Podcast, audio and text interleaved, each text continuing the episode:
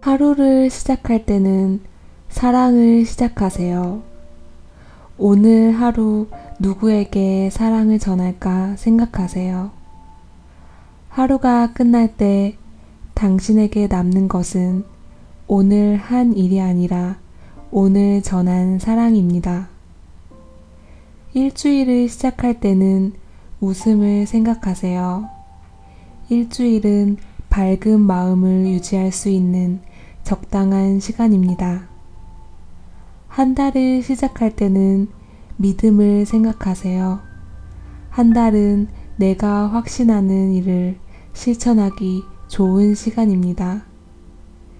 1년을 시작할 때는 새로운 꿈으로 시작하세요. 1년은 꿈을 심고 가꾸기에 넉넉한 시간입니다.